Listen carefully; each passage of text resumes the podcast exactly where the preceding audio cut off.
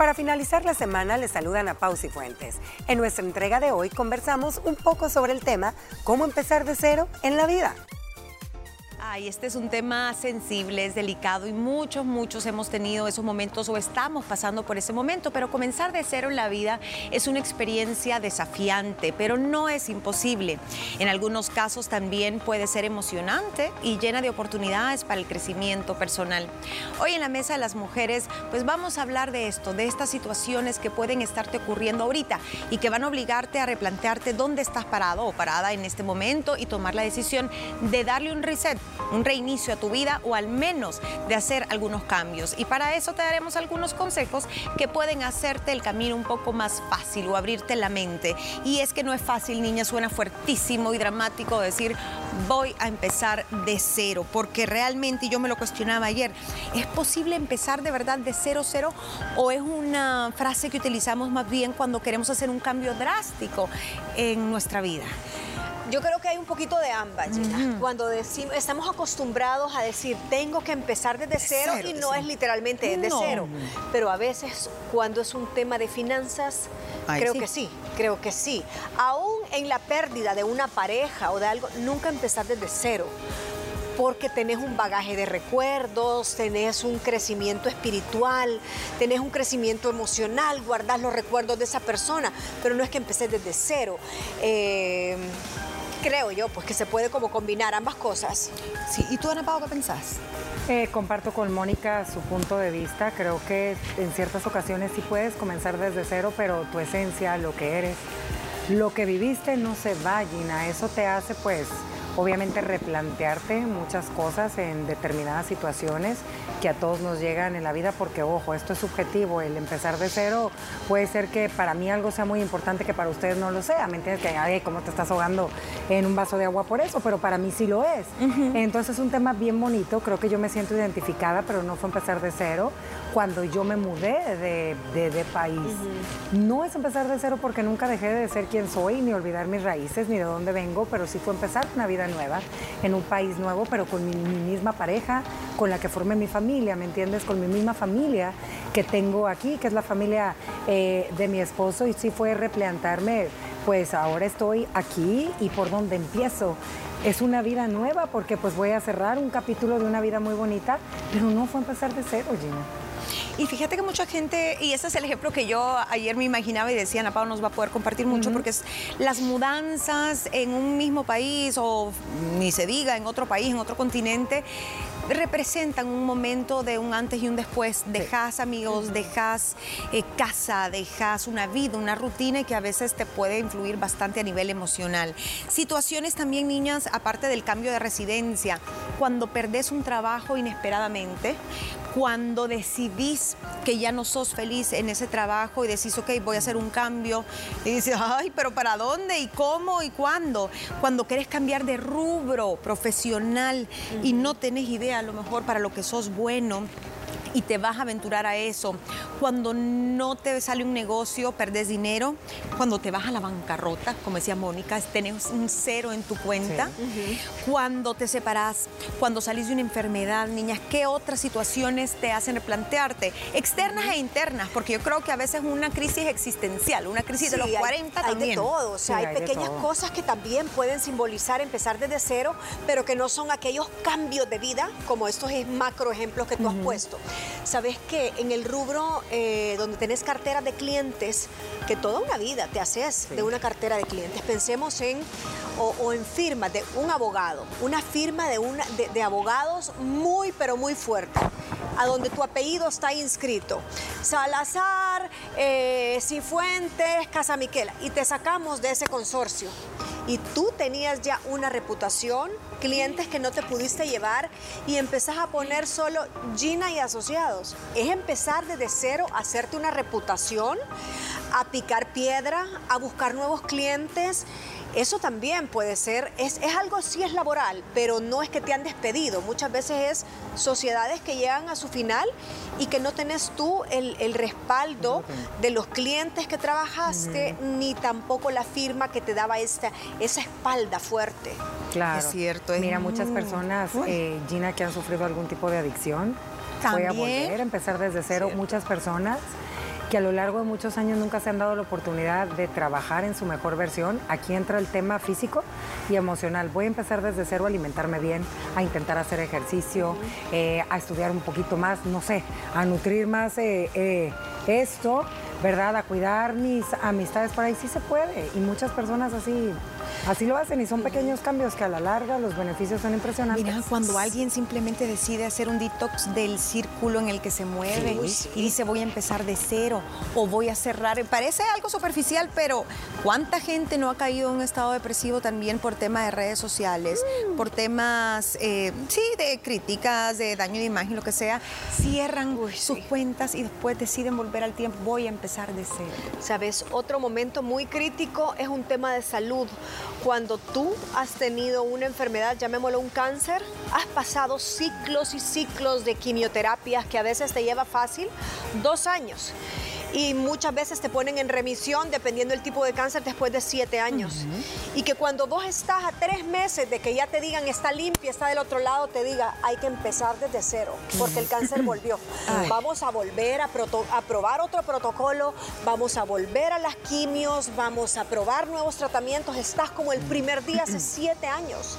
Eso es empezar desde cero. ¿Te imaginas la fortaleza mental y física que tenés que tener? Fíjate que también se, se, puede, otro ejemplo que creo que suele ser muy común, que puedes volver a, empezar desde cero a trabajar más tu carácter y tu manera de ser. A lo mejor y eres una persona obsesiva, compulsiva, controladora, que siempre estás de malas, que a las personas se les da miedo acercarte, que no saben en qué momento te pueden hablar, estás muy irritable con tu familia, con tus hijos. Se puede empezar desde cero a trabajar en una versión de, de ti mismo en el tema de tu carácter. Pero ahí es como identificarlo, pero se puede, Gina. Desde cero. Es más, ahí en ese caso es pedir una oportunidad para que te vuelvan a conocer, ¿me entiendes? Sí. Porque sí, eso suele suceder.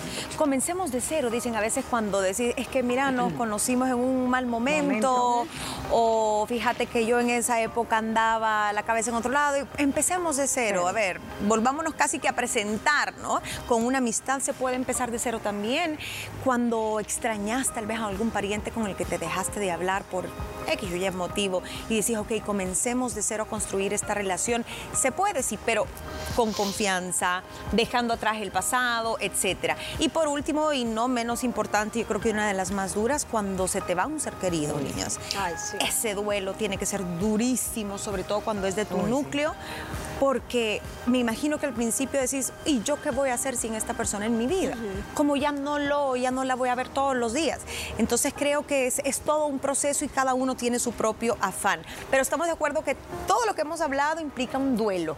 Hay que dejar ese sufrimiento fluir. Esa es como la parte número uno, todo, eh, todo reseteo, porque es una forma de resetear y empezar a poner el marcador a cero implica un duelo, porque conscientemente sí, sabes lo que dejaste atrás, sí sabes el tiempo que invertiste, sí sabes lo bueno y malo de esa cosa que estás eh, abandonando, terminando, a la que ya no podés acceder, pero sabes que tenés que volver a, empezar tú de la nada, pues. Mira, para mí es un licuado de emociones de todo tipo. Es como una ruleta rusa. Estás arriba y estás abajo.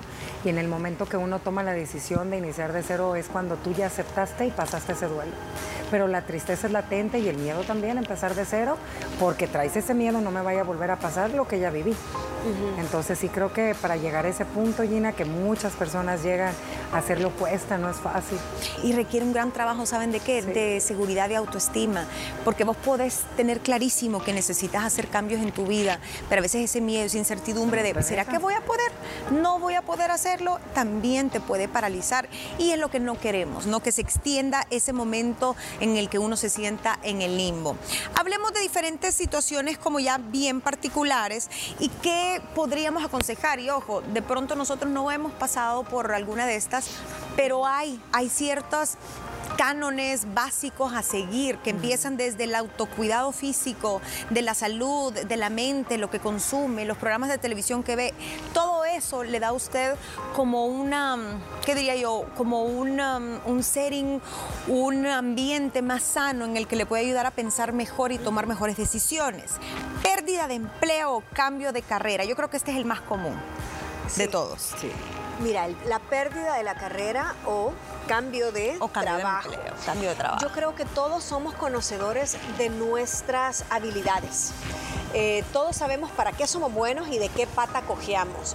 Yo creo que cuando perdés el empleo, el paso uno es el duelo, de todos, de todas las sí, situaciones. Yo, llórelo. Entonces, antes de pasar a la de detalles de que qué haría en esa situación de lo del empleo, diría que nos permitamos vivir el duelo, porque ese es el paso uno de una pérdida también de, empleo. O sea, eh, conocer, leer y entender que el duelo es parte del crecimiento y necesitas sentir ese dolor sin cruzar la línea para poder crecer y dar ese paso. ¿Qué harías? Primero, para mí, conocer tus habilidades. Tenés que saber bien para qué sos bueno y si vas a emprender en algo completamente diferente, las habilidades, independientemente seas ingeniero o seas eh, relacionista público, si tenés habilidades comunicacionales, te van a, ir bien en cualquier área. de tu vida. Entonces, ¿para qué soy bueno? Ah, no me voy a dedicar a esto, pero sí a esto, esto y esto. Yo creo que tenés que, que conocerte muchísimo en eso. Conocerte mucho en eso y saber tal vez si tus gustos han cambiado porque de pronto amabas tu trabajo y si fue voluntario, pues bendito sea porque es mucho más fácil también superar ese duelo voluntario que si te dijeron, mire, ya no regrese el otro mes. Mira, Gina, es que la vida es de constantes cambios. A veces nos aferramos a algo que creemos que tenemos seguro y nunca lo tuvimos, ¿me entiendes? Y es válido siempre decir un hasta aquí. Y a veces es válido decir llegó hasta aquí, aunque yo amaba lo que hacía.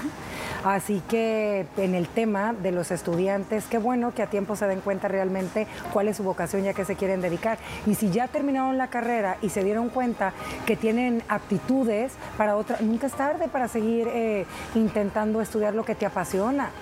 A veces, y creo que la presión que nos ejercen nuestros papás a edades tempranas, porque tienes que estudiar y decirme qué carrera, ya ahorita porque te toca la universidad, a esa edad no sabes ni a dónde vas, ni qué quieres, escoger la carrera que está de moda en ese momento, pero realmente a lo mejor y no es tu vocación.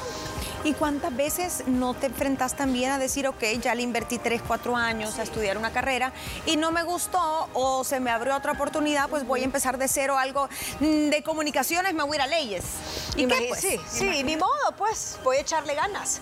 Claro. Exacto, yo creo que tenés que tener también esa predisposición mental, estar abierto a los cambios, eh, saber que todo cambio te ofrece nuevas amistades, te ofrece también un refresh del entorno de la gente que te rodea. A veces hasta cambiar físicamente de lugar de trabajo, Gina. Es saludable porque te estás eh, refrescando la, mente, los sentidos y la cuestión es cómo lo vas a tomar. ¿Lo vas a tomar con un duelo positivo? ¿Lo vas a tomar con un duelo eh, negativo? Pero bueno, vamos a seguir hablando de eso más adelante. Gracias por escucharnos. Haremos una pausa y regresamos con más de este increíble tema. Seguimos hablando del tema de hoy, de cómo empezar de cero, cuáles son esas situaciones que te obligan a cambiar de rumbo, de rutina, muchas veces de hogar, de círculos sociales. Y en el bloque anterior estábamos hablando eh, con Moni y estaba hablando del tema de la actitud. O sea, muchas veces es cuestión de actitud, porque no se te puede alargar tampoco tanto ese duelo y empezar a perder otras cosas, porque tú puedes decir, ok, me voy a replantear em, el cerrar este capítulo con esta pareja, ok, pero si ese duelo te estanca, te va a empezar a afectar en otros aspectos, de pronto en tus finanzas, vas a empezar a fallar en, tus labores del trabajo, si tienes hijos los vas a descuidar, em, vas a descuidar tu salud, entonces también como que todo va súper relacionado y es importante no dejarse caer en todas las áreas de la vida. Hablábamos de la parte laboral, en la pérdida del trabajo, el renunciar. Esto también implica si usted no tiene idea o no tiene un plan B, tal vez investigar el mercado laboral, ir a dejar currículums, el capacitarse en algo desde casa que no le requiera mucha inversión, aprender una habilidad nueva. Eh, se pueden hacer otras cosas, pero aquí hay algo que es, y, y te lo decían todos los sitios de empezar de cero laboralmente, y es una realidad dura. Pero cuando vos, se supone, que vos eh, pasás por este cambio, decidís cambiar tú, tenés que tener un colchón, supuestamente, para aguantar ese periodo que se viene cuando no sabes qué vas a hacer. Tenés que saber cómo vas a pagar tus facturas, cómo vas a pagar el alquiler. Ah, y ahí me ponía yo a pensar, pero ¿y qué pasa si te agarra desprevenido y vos no tenías ese colchón? ¿Cómo empezar de cero? y literal desde cero. O sea, es que ahí es a donde tú decís, voy a echar mano de este networking, voy a echar mano de mi... No te queda más que pedir, Gina. No te queda más que pedir prestado vivir de la, si tenés una fe, esperar en la provisión de Dios, que te va a abrir puertas, que van a, haber manos caritativas, tenés que, si de verdad estamos hablando de cero, que te quedas con, si al caso, el, el, quarter que anda, la cora que andas en el, en el jeans. Tenés que irte a donde tu hermano, donde tus papás, tenés que eh, pedir albergue en la casa de algún familiar, el más cercano. Eh, tenés que acudir a muchas instituciones de caridad también. Yo he conocido gente que de verdad está a cero y hay muchas iglesias que te donan canastas básicas al final de, muchos servicios de las misas. En una iglesia en la que yo iba decía el padre, quiero decirles que este mes se lograron con sus, eh, la limona o el diezmo, se lograron 300 canastas básicas a donde la gente va a hacer cola y no creas que gente solo indigente, hombres que han perdido su trabajo de clase media, media baja, ahí haciendo una canasta bonita, frondosa. Tenés que recurrir a esas manos caritativas si de verdad estás en cero y quitarse un poquito eso de que yo no estoy acostumbrado a esto o que mi vida no era así, porque a veces también perdemos el tiempo en renegar a Dios, a la vida, de por qué te cambió tanto. Y eh, te bloqueas y no pedís ese tipo de ayudas, ese tipo de recursos que existen. Vámonos a otro caso. Cuando tenés que empezar de cero porque te mudaste a un lugar nuevo. Y aquí es, y, le voy a decir con, con toda honestidad, a mí me, pasó y me está pasando con una mudanza de casa. O sea, aquí, aquí, casi que del otro lado de la calle. Todavía no me hallo. Y yo entré en un duelo después de 6, 7 años de vivir en el mismo lugar, que todavía es como que me levanto, voy y digo, ¿y dónde está tal cosa? O aquí no cabe y antes cabía. O y si lo meto aquí, no, mejor lo meto allá. Y no me hallo, no me hallo. Y aquello que me voy a ir a dar una vuelta en el carro para no llegar todavía. O sea, a veces nos bloqueamos y decimos, no, no me encuentro, no me hallo. No encuentro mi lugar. No, encuentras tu lugar. Por eso yo te decía que es bien subjetivo, porque el cambio de residencia puede ser, como tú lo estás mencionando en tu caso, Gina, aquí mismo, ¿me entiendes? O cuando te cambias de colonia, a lo mejor que ya estabas bien adaptada en tus horarios, en tus tiempos. Eh, en mi caso, que fue de país y yo se los compartía, creo que depende mucho cada situación. No es lo mismo cuando tú vas a un país donde hay una familia donde tu esposo es de ahí, a cuando vas a un país desde cero, donde no mm. conoces ni cómo moverte, eh, ni la cultura, las horas son diferentes, el idioma es diferente, los medios de transporte es totalmente diferente a lo que estás acostumbrado y llegas sola, ¿verdad? Eh, yo te digo que en mi caso sí creo que fue que es cuestión de actitud y se dice bien fácil y cuesta mucho trabajo y yo se los voy a confesar, para mí no fue fácil al principio, niñas. No fue fácil al principio pero a final de cuentas, pero no me costó mucho adaptarme. Yo al mes y medio ya andaba yo como pez en el agua, pero yo les voy a contar. Uno, necesitas tener una red de apoyo, personas que estén o hayan pasado por lo mismo que tú. En mi caso, mi grupo de mexicanas que conocí, que Diosito me puso en el camino, que fue padrísimo porque ellas me daban consejos, ellas me decían, Ana Pau, aquí puedes encontrar esto, lo otro, aquello. Dos, el apoyo pues obviamente que tienes de tus familiares. Y tres, pues darte la oportunidad en mi caso fue, me voy a turistear y a conocer. Aquí tengo que aprender yo a moverme porque si no, no hay nadie que me vaya a sacar. Y ahí me tenías, me inscribí a clases para conocer a gente diferente de yoga, me inscribí eh, a natación también, me metí a clases de funcional, eh, me iba a cocinar pasteles, aunque no lo crean, con una vecina, donde conocía más vecinas que se juntaban a la venta de unos productos y hasta cantábamos. De verdad, ahorita lo recuerdo. O sea, le echaste ganas. Sí, le eché ganas y para mí... No, o sea, fue fácil y agradezco eso que pasé porque realmente este país me ha dado lo más hermoso y siempre se los he compartido. Uno, que es mi familia, y dos, miren este trabajo que tengo y todas las personas lindas que he conocido. Sí, y, cómo, y cómo ha cambiado tu vida eh, para bien y te ha enriquecido un montón.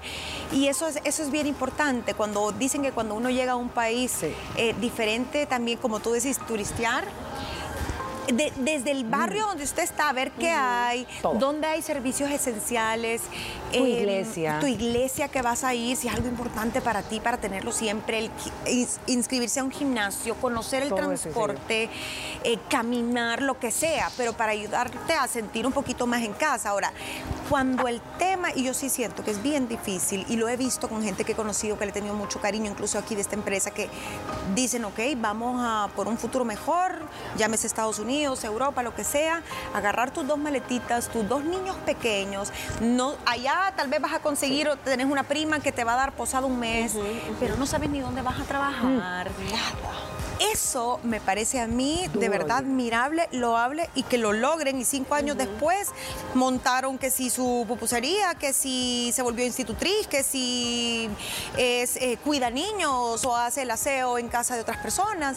Pero te digo, son gente que se va sin nada ni plan y logran salir. Y, yo digo, ¿cuál es la clave de esa gente? ¿Qué es lo que hay ahí? La clave es la, meta llena.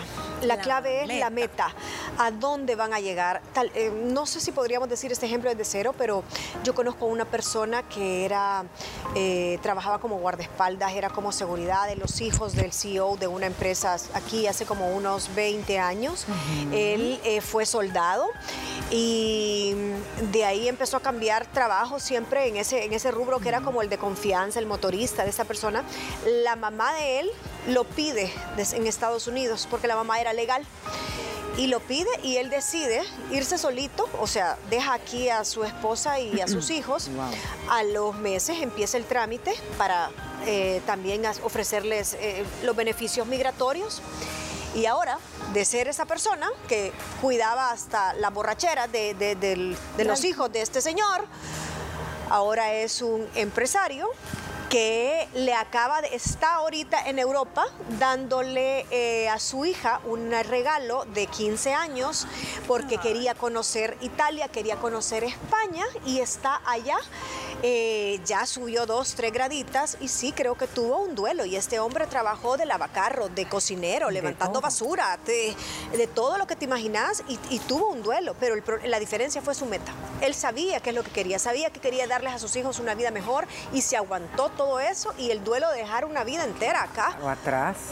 La motivación que tenía la necesidad. Y la necesidad. Creo que la necesidad es el principal motor que obliga a mucha gente a empezar de cero y modo a montarse en el primer caballo que encuentren, pero también cuando hay motivación es una gran ayuda, porque sabes a dónde querés llegar, sabes que es algo importante para ti.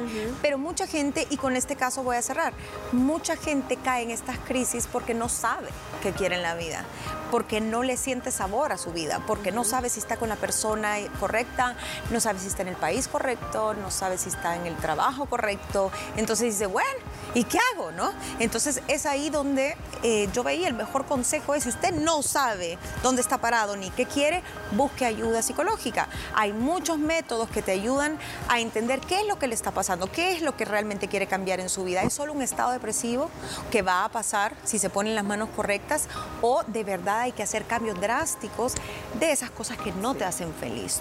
Tu carrera puede que no te haga feliz, tu pareja puede ser que te haga a ti tóxico, em, puede que tengas un problema de adicciones, etcétera. Entonces, nada de eso es como que condena total. Para todo hay solución, pero hay que saber por dónde empezar. Llámese red de apoyo, ayuda psicológica, financiera. Eh, si se va a mudar, pues busque también quién le puede ayudar a usted. Y lo más importante, decían, la parte espiritual, la parte del autocuidado físico y la parte de no abandonarte a ti primero. Eso es muy importante. Así que con eso cerramos la mesa. Gracias por escucharnos durante esta semana.